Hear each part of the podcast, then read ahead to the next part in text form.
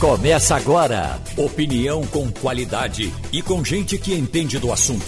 Com Geraldo Freire e jornalistas do Jornal do Comércio, deixando você bem informado. Passando a Limpo.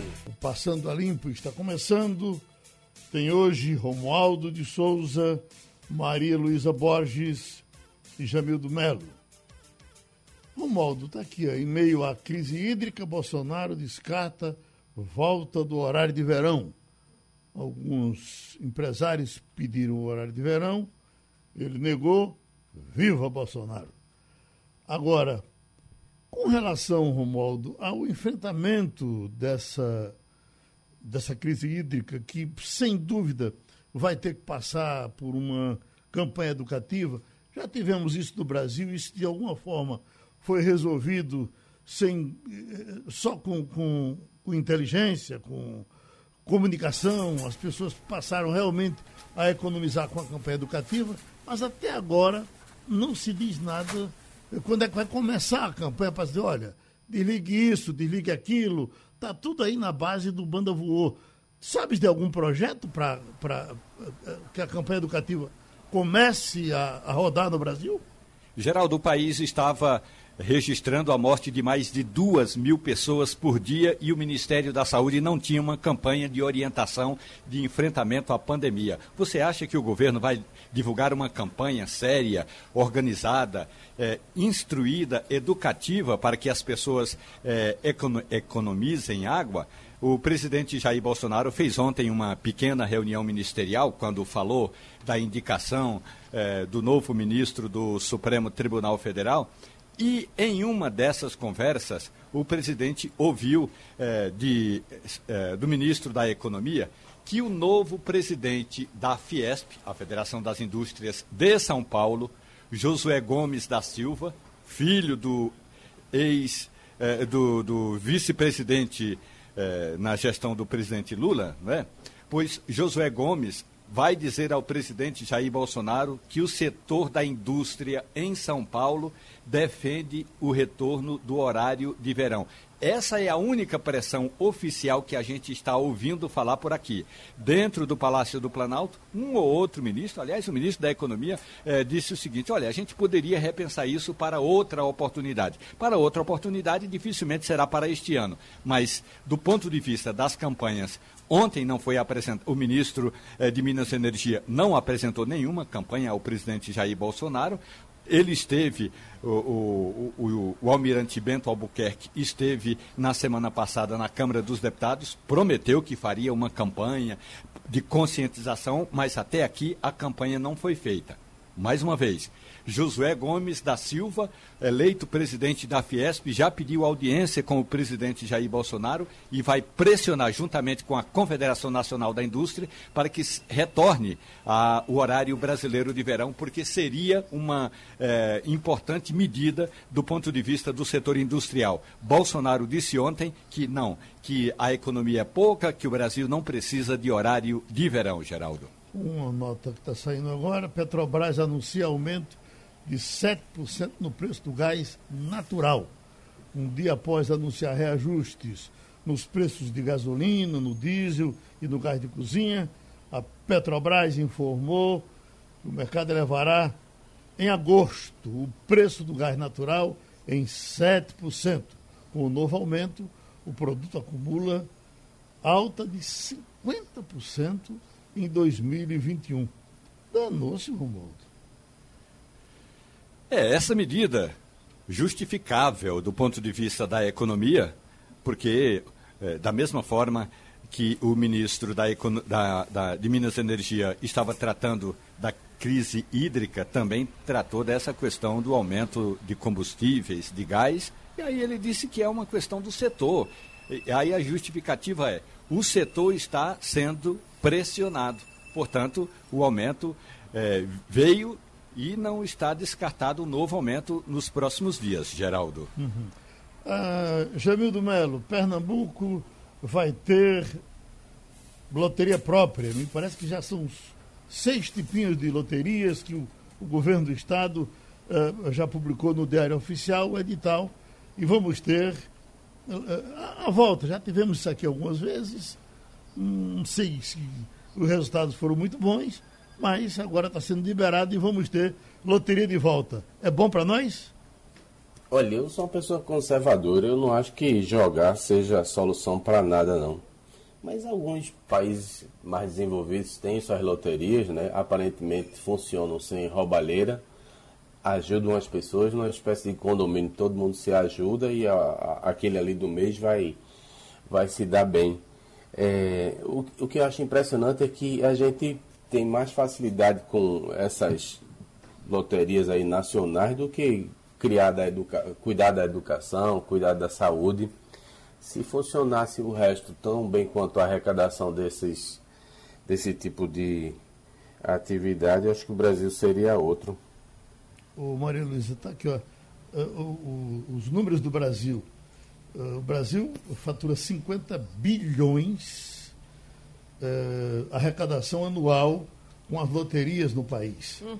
325 milhões foi o maior, o maior valor pago de uma mega sena. Bom, o que você tem é uma, é uma, é uma coisa muito atrativa, né? O, o, o, governo promove muito.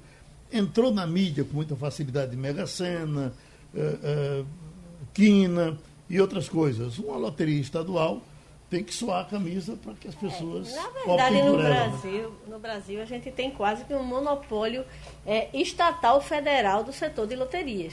Né? Então, oficialmente, a jogatina ela tem restrições legais no Brasil, mas não para o poder público, principalmente federal. O maior banco público é exatamente o maior operador de loterias. E aquele fluxo ali, que as pessoas pensam que é só um jogo que você vai lá. É, é, é, coloca sua fezinha e depois fica torcendo, e mais milhões de pessoas fazem o mesmo. Aquele fluxo, além de arrecadação de imposto, ainda tem muito dinheiro que vai para a Previdência.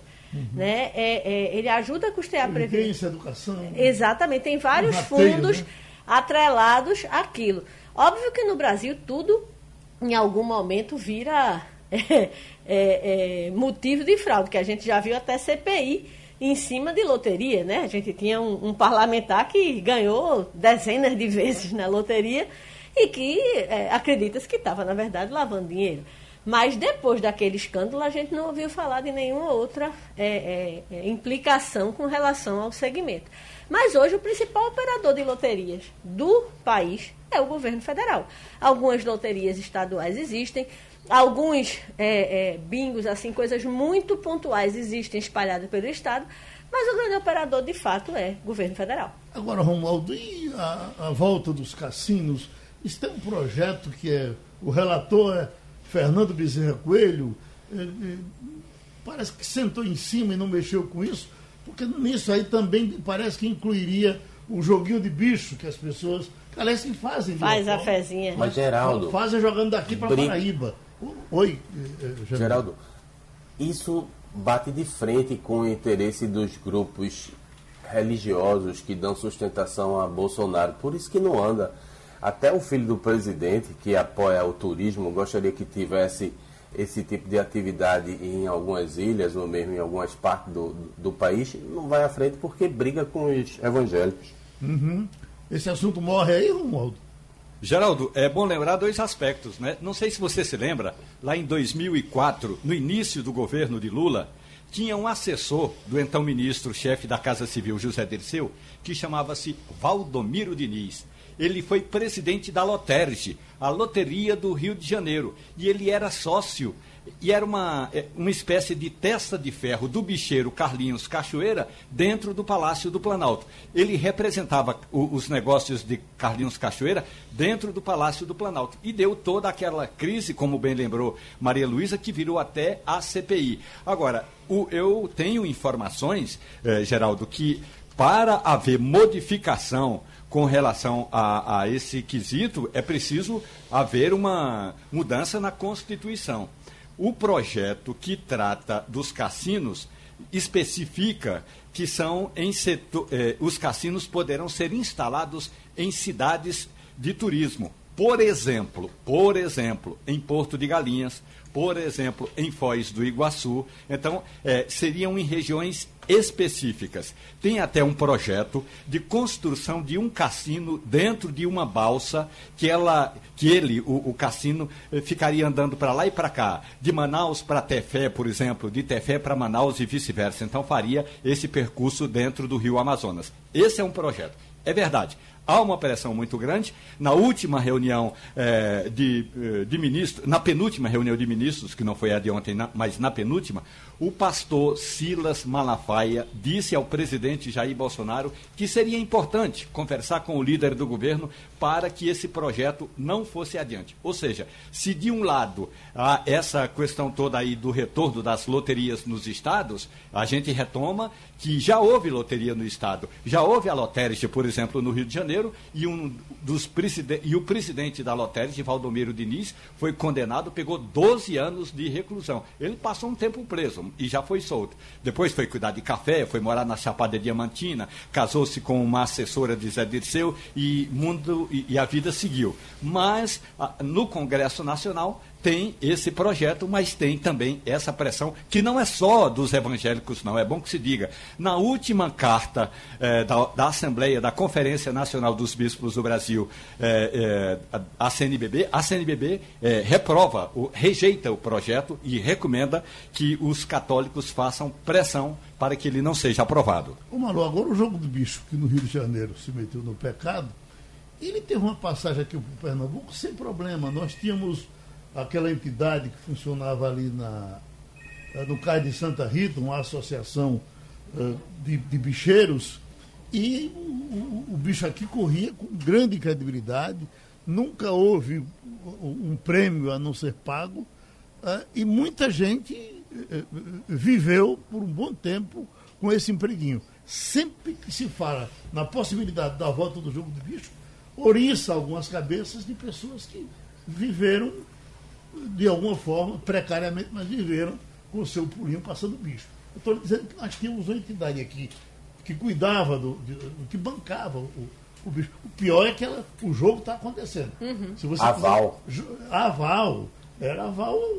Aval está aqui. O nome é aval, né? Exatamente. Quem é, uma coisa que se chama aval é poderosa. Agora, Romualdo, uh, assassinaram o presidente do Haiti. Você é cidadão honorário haitiano. o que é está acontecendo? Por que mataram o presidente do Haiti?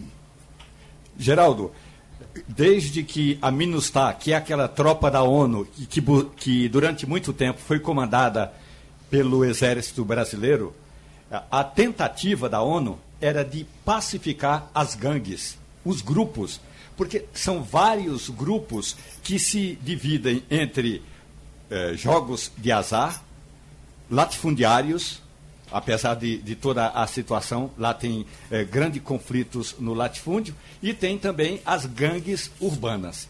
No caso do assassinato do presidente do Haiti ontem à noite, ele vinha defendendo um projeto, Geraldo, que era o seguinte: o Haiti precisa passar por uma profunda reforma ministerial.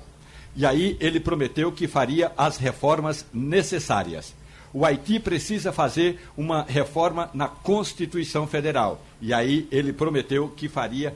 Faria ah, essa reforma.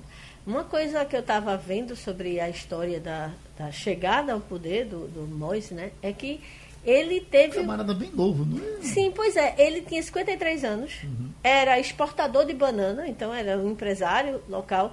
O processo de eleição demorou quase dois anos para ser concluído, foi tumultuadíssimo.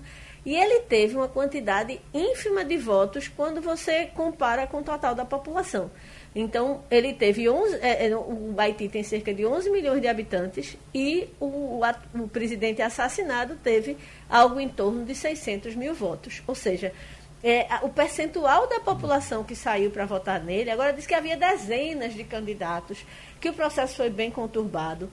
Ele dissolveu o parlamento. Então, já vinha provavelmente desde a sua eleição é, sendo extremamente é, é, é, é, tumultuado todo o processo político dentro do Haiti.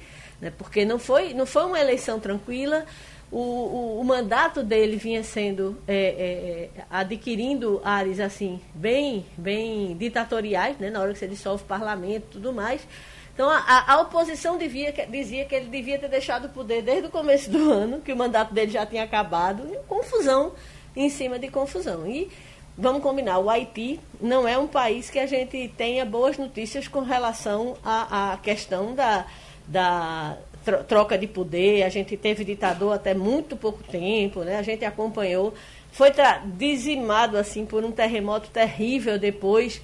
É, a ONU passou lá, o, o, o Romualdo estava nos dando exatamente uma geral em cima do trabalho que a ONU fez e que o Brasil teve um papel preponderante na MINUSTAR, né? Na, nesse, nesse processo de tentativa de pacificação do Haiti.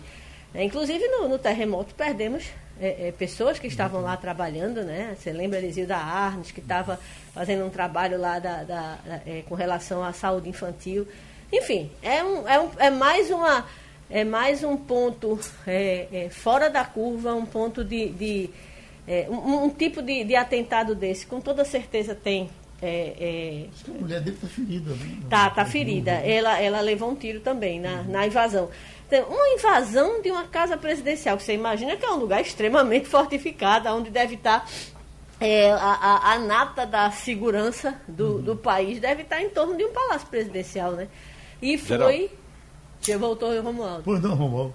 Não, desculpe, é, é só para dizer que eu voltei, houve um problema aqui rapidinho na internet. E já para concluir, eh, de fato, teve esse problema das eleições, mas o Jovenel também prometeu o seguinte, que ele iria ouvir todos os partidos. Para você ter uma ideia, o Haiti tem hoje 19 partidos e é, a maioria desses partidos não está representada no parlamento, mas são partidos que existem. E aí o presidente disse: não, houve problema nas eleições, vamos apurar tudo isso e eu prometo fazer essa tal dessa reforma necessária para convocar eleições livres. O problema todo é que a gente sabe que Haiti nunca teve uma eleição efetivamente livre. É, em uma dessas eleições que a reportagem da Rádio Jornal acompanhou, é, tinha gangues armadas acompanhando candidatos. E aí é uma, a espécie de vereador. Então o vereador se candidata e aí ele tem sua gangue. Então era a gangue é, do candidato é, Leonel, era a gangue do candidato B. E então todos esses grupos eram grupos armados e que andavam armados no centro da cidade.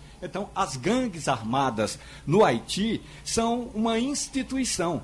Tanto é uma instituição, Geraldo, que você chega em Porto Príncipe, é, como, por exemplo, eu cheguei a primeira vez em Porto Príncipe, não falava, como continuo não falando absolutamente nada de crioulo, e aí você contrata um líder.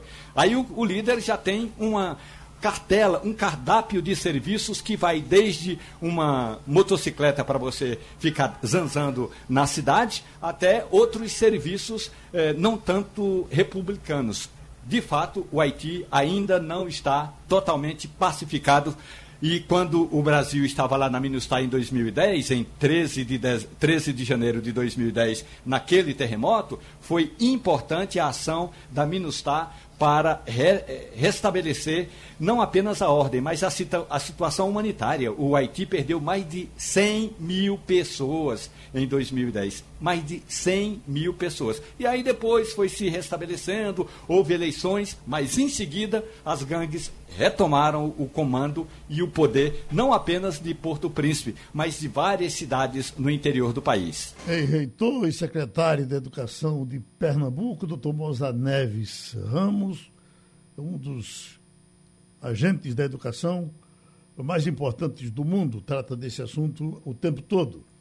Nós estamos, doutor Mozart, hoje para conversar com o senhor, com Romualdo de Souza em Brasília, Jamildo Melo e Maria Luísa.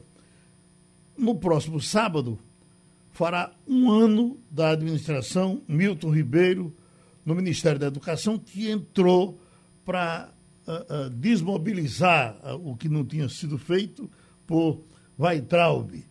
E me parece que não conseguiu fazer mais. Weitraub fazia muito barulho, ele não faz barulho, mas pelo que dizem também não faz nada. Dizem aqui, pasta se omite na pandemia, tem baixo orçamento, não discute para conseguir mais, e tem até suspeita de favorecer grupos religiosos. Estamos mal na educação do Brasil, doutor Moza? O homem não, Não afinou? Bom dia, Geraldo. Bom dia a todos que estão conosco, os que nos acompanham. Olha, Geraldo, a impressão que eu tenho é que ele está totalmente desconectado dos grandes desafios da educação brasileira, que se ampliaram em muito com a questão da pandemia. Né? Ele coloca a luz naquilo que eventualmente interessa ao governo, mas não à sociedade brasileira por exemplo, nós deveríamos agora estar muito, mas muito preocupados com milhões de crianças, vejam, milhões, não são milhares, milhões de crianças que estão sem estudar há três semestres. Isto é uma bomba social de efeito retardado. E o governo não está olhando para isso.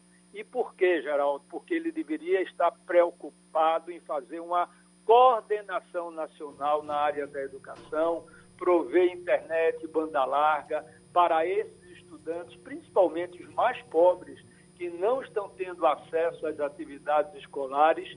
Enquanto isso, o MEC está muito preocupado com o homeschooling, com as escolas cívico-militares, né, com a questão do ensino superior privado e deixando ao Deus dará exatamente essa parcela da população que é absolutamente estratégica para o futuro do país, que são exatamente as crianças e os jovens, principalmente aqueles de mais baixa renda.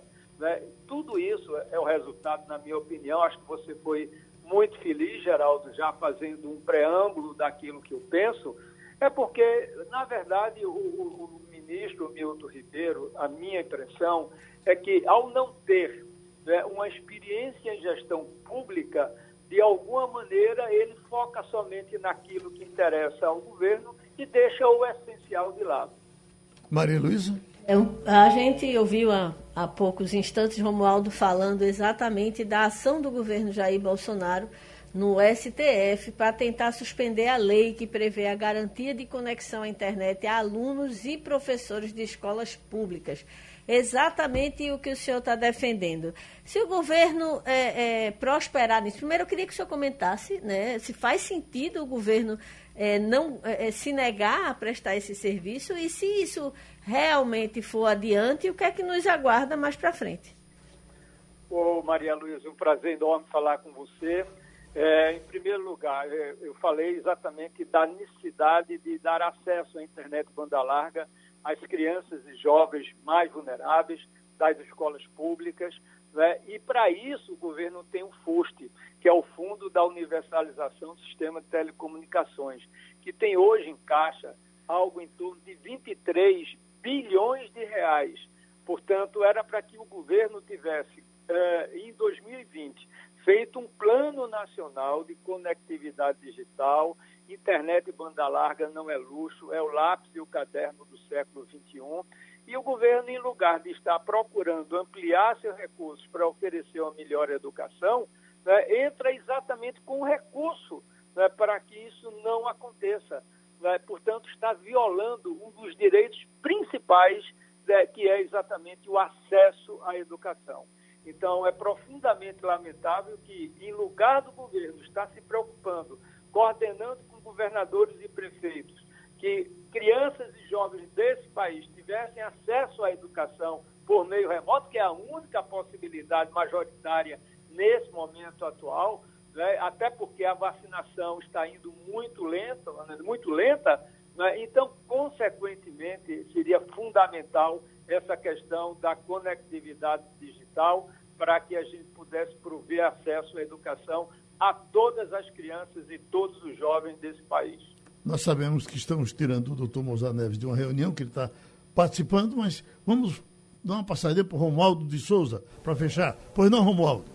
Professor, bom dia para o senhor. Ontem, na reunião ministerial, o advogado-geral da União, André Mendonça, que deve ser mesmo indicado para uma vaga no Supremo Tribunal Federal, justificou essa ação de que falamos, que é a ação para, é, para barrar o veto derrubado no Congresso Nacional e que destina recursos para a, a, a, as escolas públicas terem eh, internet de qualidade para professores e estudantes? Pois o advogado-geral da União diz o seguinte: é importante nesse instante que o Estado brasileiro mantenha o equilíbrio fiscal como se não houvesse esse fuste de que o senhor se refere e como se não houvesse a necessidade, porque em outros quesitos, professor, por exemplo, o auxílio emergencial foi criado à revelia desse, dessa questão fiscal, ou seja, para um lado é possível quebrar o, paradigma é, da questão do equilíbrio fiscal, mas para outro, que é a questão da educação, que é a questão da universalização da internet para as escolas públicas, aí o governo alega no Supremo Tribunal Federal que haveria esse desequilíbrio, professor. Olha, bom dia, Romualdo. Um prazer enorme falar com você também.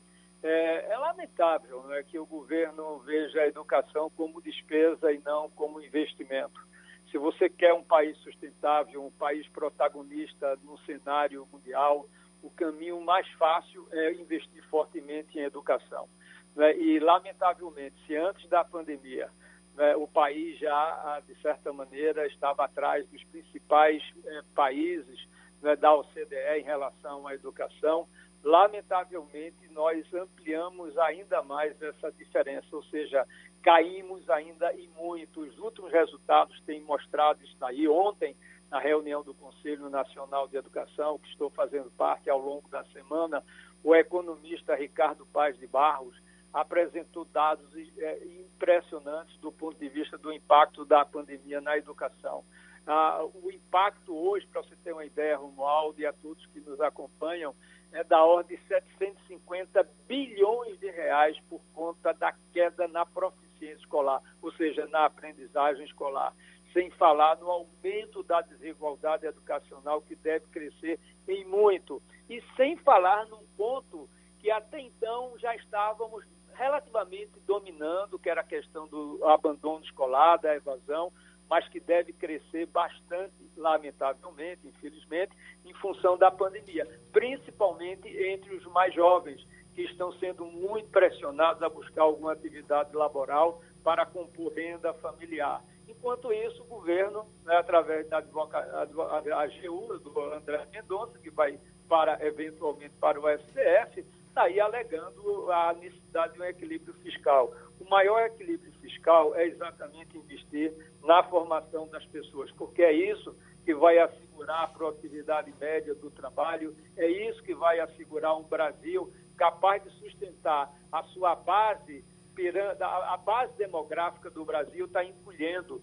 Por outro lado, a janela demográfica, né, o topo da pirâmide demográfica está se ampliando e alargando. Quem vai sustentar esse topo é a base. E para sustentar isso, precisa de uma boa educação. E o, e o país, lamentavelmente, está olhando para homeschooling, para atender a 7.500 famílias do Brasil, né? a, a ala evangélica mais preocupada com determinadas questões religiosas e esquecendo exatamente de enfrentar aquilo que importa, que é exatamente a aprendizagem escolar, a questão do abandono que está aumentando, assim como do aumento também da desigualdade educacional ou o MEC acorda, o governo acorda, ou o país vai pagar muito caro por essa omissão do Ministério da Educação.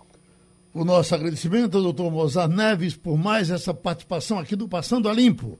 O Butantan, com todo cuidado, fez um levantamento no Brasil e no resto do mundo e traz esses resultados.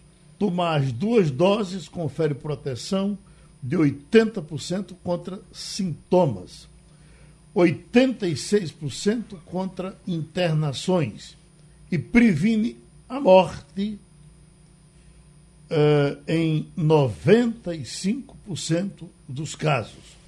O estudo é do Butantan, alguém pode dizer, mas é o próprio Butantan que faz a vacina, que faz o estudo. Mas é o estudo que te... é, é o instituto que testa, né? É verdade. Você quando pega um remédio que lê a bula, quem botou a fez aquela é, bula foi eu, o laboratório. Eu já comentei aqui, Geraldo, e você até concordou comigo, há, há seis meses atrás, antes da Coronavac, que foi a vacina que imunizou é, quase a totalidade da, do, do, pessoal da área da saúde. A gente tinha notícia de morte de enfermeiro, técnico de enfermagem, médico, é, motorista de ambulância, marqueiro, quase todo dia. Uhum. E hoje você, de fato, você não tem. Ah, tem casos de doença? Tem. As pessoas adoecem, alguns com sintomas leves, alguns têm alguma gravidade.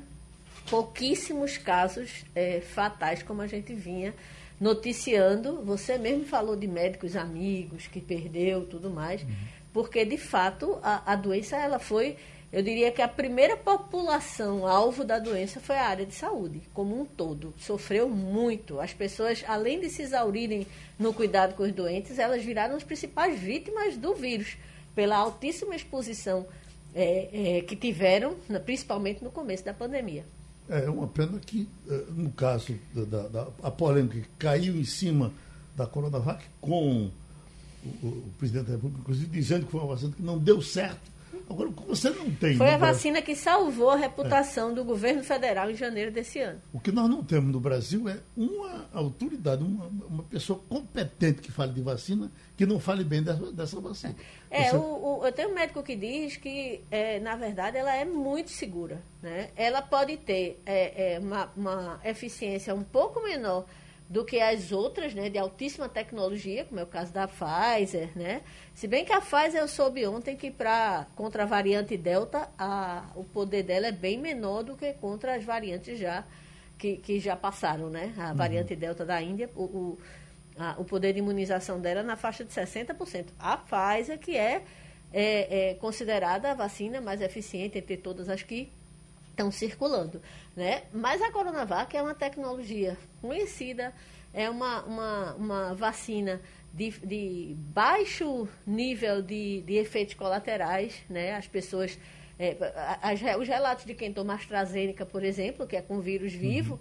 é, são muito mais fortes do que quem toma Coronavac. Então, é uma, é uma vacina isso, que... Isso, isso é muito pouco valorizado, né? As pois pessoas é. não dão destaque isso, é, né? É, ela salvou... Ela, é, e outra coisa, a gente não tem relato é, enquanto a, corona, a, a, AstraZeneca houve relatos na Europa, né, assim, de efeitos colaterais graves, houve até morte sob pesquisa, né, com relação a, a trombos que poderia causar. Você não tem nenhum relato desse tipo com relação à Coronavac. Então, é, é, é, como diz o, o meu médico lá, eu sou super fã, porque naquele momento que o Brasil não havia providenciado a vacina, em janeiro desse ano, o mundo inteiro começando a vacinar e o Brasil ficando para trás, quem salvou a lavoura foi o Butantan com a sua Coronavac tão criticada, que foi chamada de vacina chinesa do Dória, vacina, é, memezinho circulando, tirando onda, porque dizia que ela não servia para nada.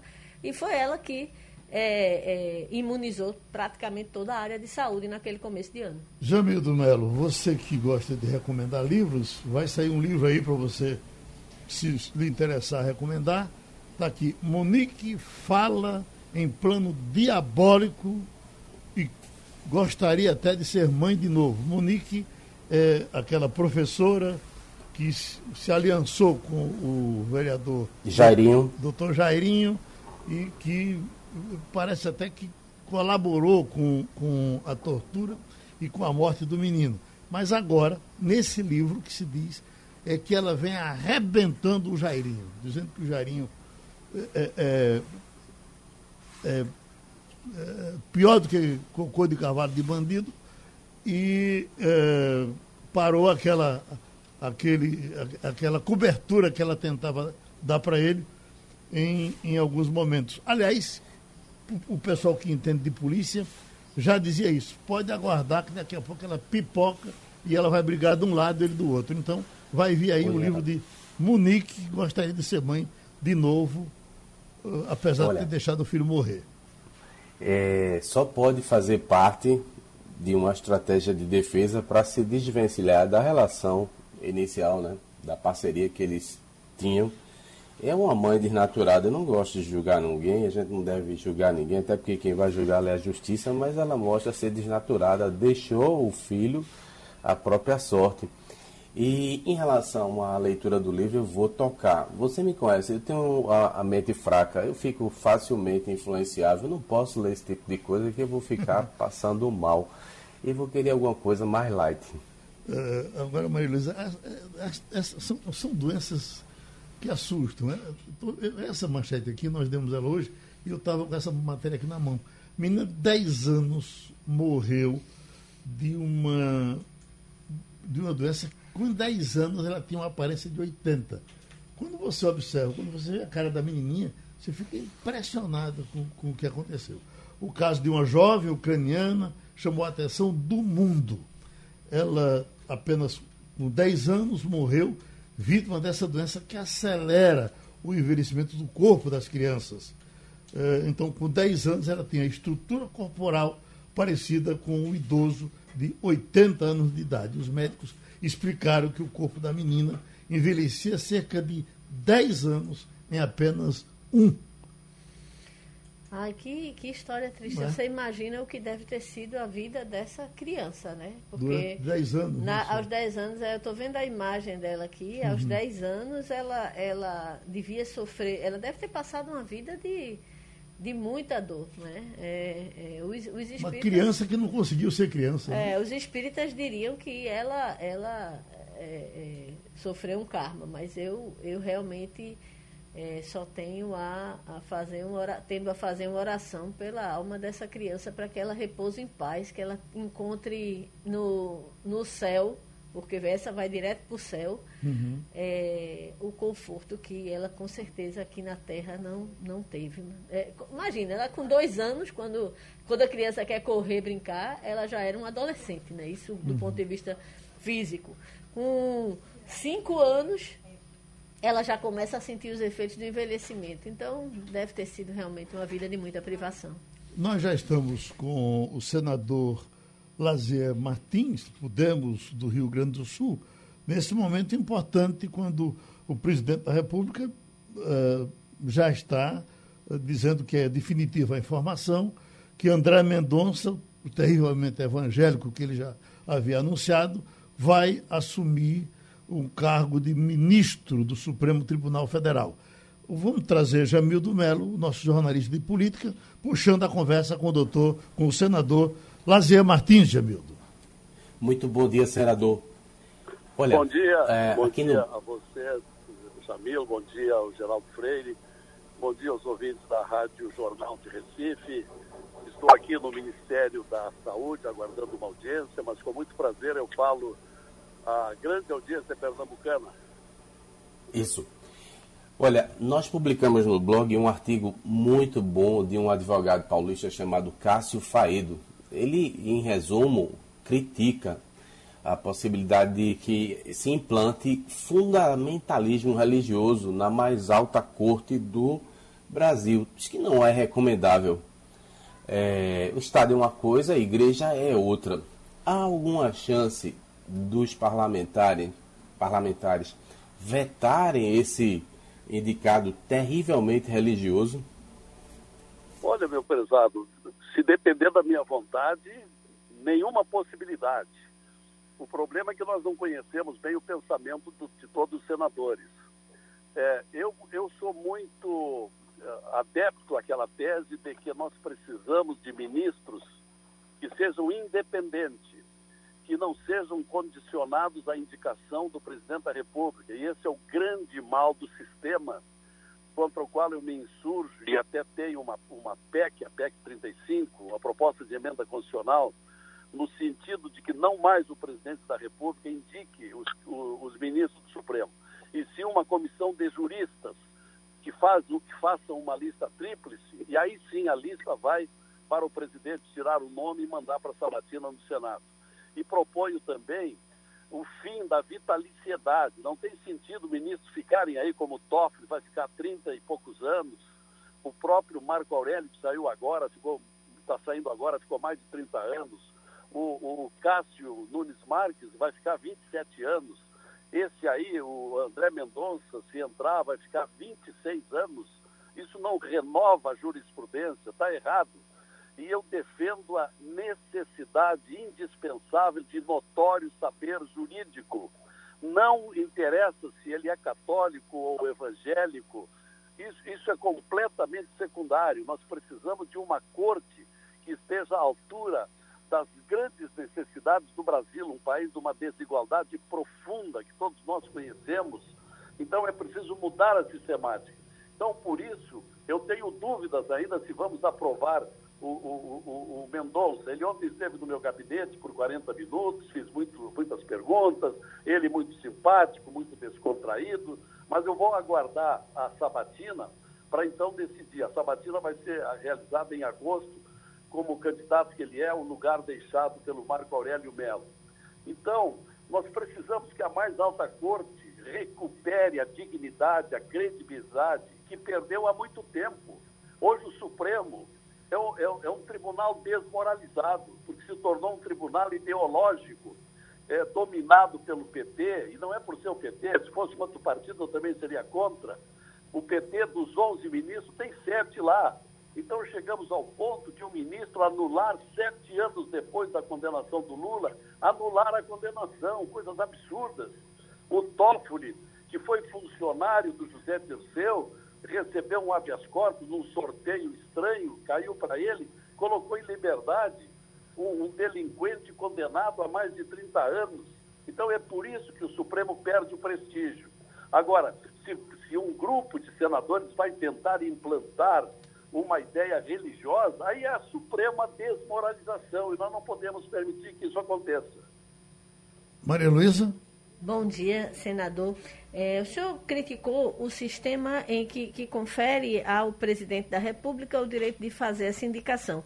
No entanto, em outros locais, em outras democracias, eu acho mais famosa delas os Estados Unidos, isso acontece é, é, normalmente e, e, segue o curso e, e, e, não é criticado nem é colocada é, é, em dúvida esse processo. O que é que existe lá em, em, em, termos de freios e contrapesos? O que é que difere da nossa realidade para que lá dê certo e aqui o senhor faça essa crítica? Os Estados Unidos é uma outra sociedade, uma sociedade avançada, altamente democrática. E, e é de lá que nós copiamos esse modelo e, e há muitos anos. Agora, é um, é um modelo muito isolado, porque em toda a Europa o sistema é de prazo fixo. É, em Portugal é nove anos, o que o, que o ministro da Suprema Corte assume. Na Espanha é dez anos. Na Suécia é dez anos. Na, na Itália, na Alemanha, em quase toda a Europa, na Europa adiantada, é, tudo é prazo determinado. O que eu quero, que nós queremos aqui para o Brasil e há um consenso nas pesquisas de que o Brasil também deve adotar esse sistema. E a sabatina nos Estados Unidos leva, às vezes, meses. Tão profundo é o exame. Aqui não é assim. Aqui, em duas, três horas, uh, o, o, a, comissão, a, a comissão examinadora é, é, ou sabatinadora, a comissão libera o candidato. E o, e o candidato realiza, como aconteceu ontem, o doutor Mendonça realizou um, almoço no gabinete do, do senador Wellington Fagundes. E aí reúne ali vários senadores, todos eles já devidamente conversados. Isso não está certo, isso não é democrático, está errado. Então, por isso, nós precisamos mudar o sistema. Vou aguardar a sabatina com, com o doutor Mendonça para ver. Agora, ele tem, um, ele tem um pecadinho na vida dele. Quando ministro da Justiça, foi ele que, que, que propôs aquela, a, aquela sindicância de, de, de, de, de buscar os críticos que atacavam o governo federal. Ora, e, e buscou os, os, jornalistas. Então, ele atacou a liberdade de, de, imprensa, a liberdade de expressão. Essa é uma das perguntas que eu vou fazer a ele quando da sabatina. Agora, se vocês me permitem, eu, eu vou ser atendido aqui no Ministério agora e, e, mas eu estou sempre à disposição. É um prazer falar para vocês da emissora mais ouvida do estado de Pernambuco. Muito obrigado, senador Lazer Martins. Podemos do Rio Grande do Sul. Romualdo, que repercute agora do Haiti. Olha, Geraldo, eu recebi um áudio agora há pouco do ex-presidente do Haiti, o padre, o ex-padre Jean Bertrand Aristide, e ele conta que a, o assassinato do presidente Jovenel Moassi na prática, é apenas um dos fatos que tanto repercute na capital Porto Príncipe. No último fim de semana, as gangues se encontraram num bairro chamado Cité Solé, 126 pessoas morreram. As duas gangues se enfrentaram e houve 126 mortes. Claro que a gente agora espera qual vai ser o resultado, é, o que o, o ministro, o primeiro-ministro interino vai fazer, se vai convocar eleições para os próximos dias, mas a situação é, da violação, ou no contexto da violação de direitos humanos no Haiti, já vinha sendo denunciada. Na semana passada, um instituto de lá, chamado Centro de Análise em Pesquisa de Direitos Humanos, apresentou um relatório à ONU, Geraldo, apontando exatamente aquilo que falava, falávamos antes. A necessidade da, da ONU retomar com uma força-tarefa para pôr fim às ações das gangues. E, portanto, ainda que haja essa questão política eh, da eleição eh, conturbada do, primeiro, do presidente Jovenel Moise, eh, em Porto Príncipe, agora, a expectativa é de que, primeiro, se pacifique o país para depois realizar eleições, é o que me disse agora há pouco, numa mensagem, o ex-presidente Jean Bertrand Aristide. A gente falou há pouco do novo ministro, que vai assumir a vaga de Marco Aurélio no Supremo, e tem aqui a pauta do STF, eh, inclui modelo de depoimento do presidente. A corte entrou no chamado recesso judiciário, período no qual o presidente do STF, Luiz Fux, analisa apenas questões urgentes. O ministro ficará de plantão ah, entre os dias, tá, desde o dia 12 até o dia 17, a partir do dia 18 a vice-presidente Rosa Weber responderá pela presidência do Supremo. Além de Rosa e Fux, os outros ministros informaram à presidência do Supremo que seguirão despachando durante o recesso judiciário. E são eles: Ricardo Lewandowski, Alexandre Moraes, Gilmar Mendes, Carmen Lúcia e Marco Aurélio Melo. Esse, o decano da corte, trabalhará até o dia 12 de julho, data em que comemora os seus 75 anos e se aposenta da corte. Aí está certo, hein, Jamil? Desses ministros se interessando para trabalhar no recesso, isso é bom para a gente? Isso é bom sim, porque você tem um monte de coisa a ser resolvida. Você consegue entender que esse processo da Polícia Federal, que o presidente foi acusado não anda porque não decidiram se o rapaz vai. Rapaz não, o presidente vai falar é, ao vivo ou, ou não. Isso é absurdo. Por que, que não resolve? Qual é a dificuldade de tomar uma decisão em relação a um assunto tão simples? É de um jeito ou de outro. Tudo travado por causa de uma bobagem. Mas olha, eu queria aproveitar a oportunidade, já que a gente voltou ao STF, para fazer uma indicação de um livro, Geraldo. Você falou ainda há pouco de livro. Uhum. Existe um livro chamado A Verdade Vos Libertará, de um jornalista chamado Ricardo Alexandre. Ele fala sobre bolsonarismo e as religiões.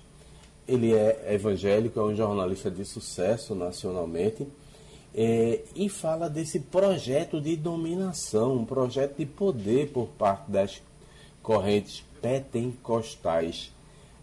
E é isso que está por trás dessa nomeação do, do novo ministro que Bolsonaro quer lá no STF. Ele é, assenta parte de suas bases eleitorais nesse segmento. Então, dobra a aposta. Vamos ver se o Senado vai aceitar ou não. É, essa indicação passa por Malafaia. Né? Já, já tem coisas que beneficiam esse pessoal desde aquele, daquela. Eh, isso não repercutiu, mas uh, a, a, liberação de multas, né, de, de, de, impostos, que daria, parece que 2 bilhões de reais, isso repercutiu muito pouco, mas isso beneficiou. Você, Malafaia, você R.R. Soares. A informação que o senador Lazier trouxe, é, você entende muito como é que a coisa se processa, né? Já fez um almoço, chamou aqueles senadores que é, sabe que pode contar, porque é, no momento da sabatina você precisa ter aquela tropa de choque, evitando que assuntos mais polêmicos é, ganhem é, é, repercussão.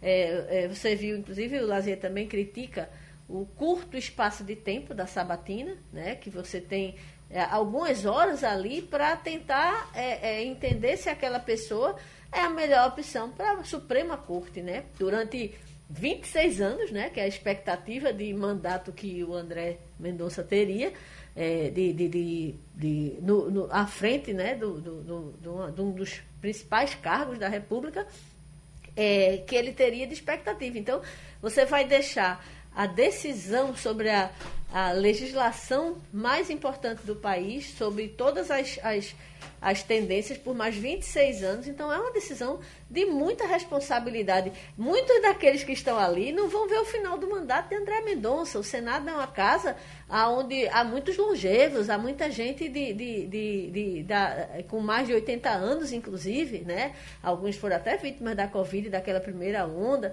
Então, é, é, é uma mega responsabilidade, porque tudo que for decidido ali vai, nos próximos 26 anos, é, dar o rumo das, das maiores decisões é, é, que o país vai ver nas próximas décadas. Quando nós, nós falamos de, de, religiões, Maria Luísa, e, e, quando a gente e, quando entra com esse bloco de, de Malafaia, é, Hélio Soares, Valdemiro Santiago, que é esse grupo de auxílio, é, é de Macedo, eu acho que eles estão, são outra área de religião, são uma espécie de comerciantes é, da fé. É isso que Jamildo falou, né? É um movimento pentecostal e neopentecostal, né? que inclusive as denominações religiosas mais tradicionais recusam. É, né? É meio Rechaçam, que vem né? com um certo preconceito, uhum. né? Ele surge lá nos Estados Unidos, né? Esse livro conta a história do surgimento do, do movimento pentecostal e das igrejas que vieram depois dele. Inclusive, havia uma parcela muito grande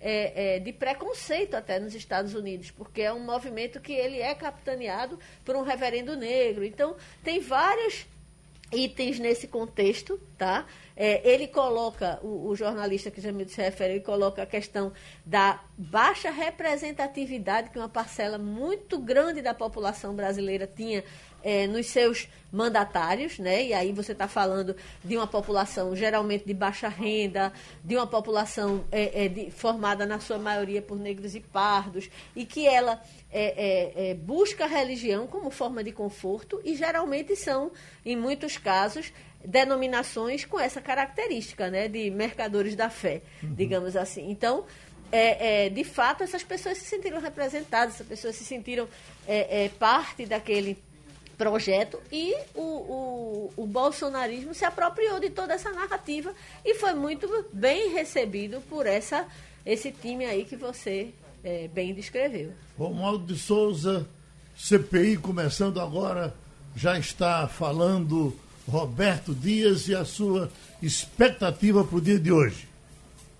Eu quero saber como é que um diretor de logística do Ministério da Saúde se reúne num restaurante para tratar da venda, no caso dele seria da compra de um imunizante que nem aprovado estava pela Anvisa. E mais ainda, se é verdade a informação dada pelo cabo da Polícia Militar, o Dominguete, de que Roberto Dias teria sugerido, recomendado que houvesse uma pequena, nas palavras de Dias, pequena majoração de um dólar por dose na compra do imunizante se, se ele resolver essa parada, está tudo certo. Eu acredito que ontem a CPI chegou a uma conclusão.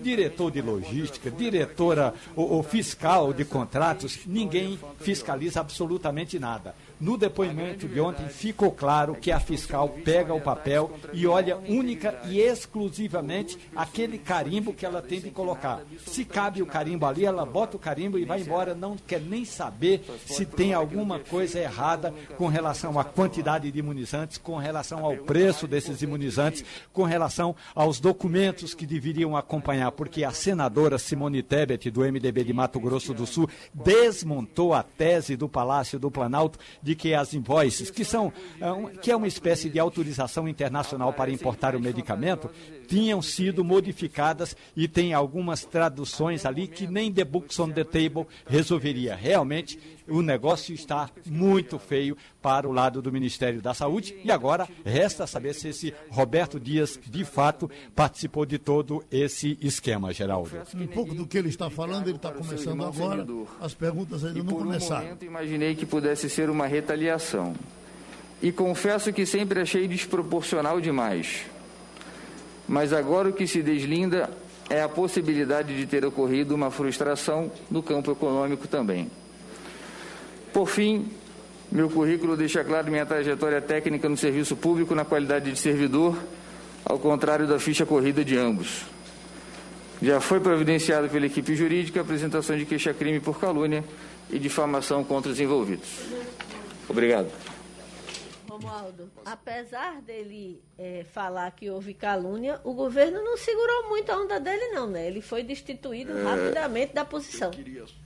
É, o governo tomou as medidas que já deveria ter sido tomadas lá no passado. A denúncia chegou às mãos do presidente, Maria Luísa, num sábado, 20 de março, na casa de Jair Bolsonaro, quando o deputado Luiz eh, Mendonça, desculpe, Luiz Miranda e o irmão Ricardo Miranda entregaram ao presidente todo esse esquema que a CPI agora está desvendando. Então, o, isso foi no dia 20, dois dias depois, o presidente pediu ao então ministro da Saúde que tomasse providências. No dia seguinte, o ministro da Saúde já estava destituído. Logo depois, o ministro interino, que era o secretário executivo, o coronel Elcio, disse que analisou e que não via nenhum problema e mandou tocar o negócio, quer dizer, tocar a compra do imunizante indiano. Foi preciso eh, a CPI fazer todo esse alvoroço que está falando, fazendo em torno do contrato para que o ministro Marcelo Queiroga suspendesse o contrato de compra da Covaxin. As perguntas estão começando. Vamos pegar a primeira. De, de, de corrupção, de roubalheira, de fake news enquanto as pessoas continuam a morrer no Brasil. Essa comissão parlamentar de inquérito ela já impactou muitos setores da vida nacional. Tem uma aprovação majoritária da sociedade e é muito importante que ela continue dessa forma sem perder o foco, sem perder o foco. Ah, só assim nós vamos poder dar as respostas aos brasileiros. Agora, Eu agradeço. Se eu estivesse nascendo hoje para ver eh, Renan Calheiros falar, o que é que a gente estaria pensando? E o que é que a gente está pensando agora? Né? A gente que já acompanhou todos os inquéritos do senador, né, que acompanha a vida dele desde que houve a denúncia que prescreveu, na é. verdade ele não foi inocentado, a denúncia prescreveu de que uma empreiteira pagava as contas de uma filha que ele teve fora do casamento, né? Enfim, a gente tem acompanhado a vida dele há longuíssimos. Vamos pra... embora. Terminou o Passando a Limpo. Você ouviu opinião com qualidade e com gente que entende do assunto. Passando a Limpo.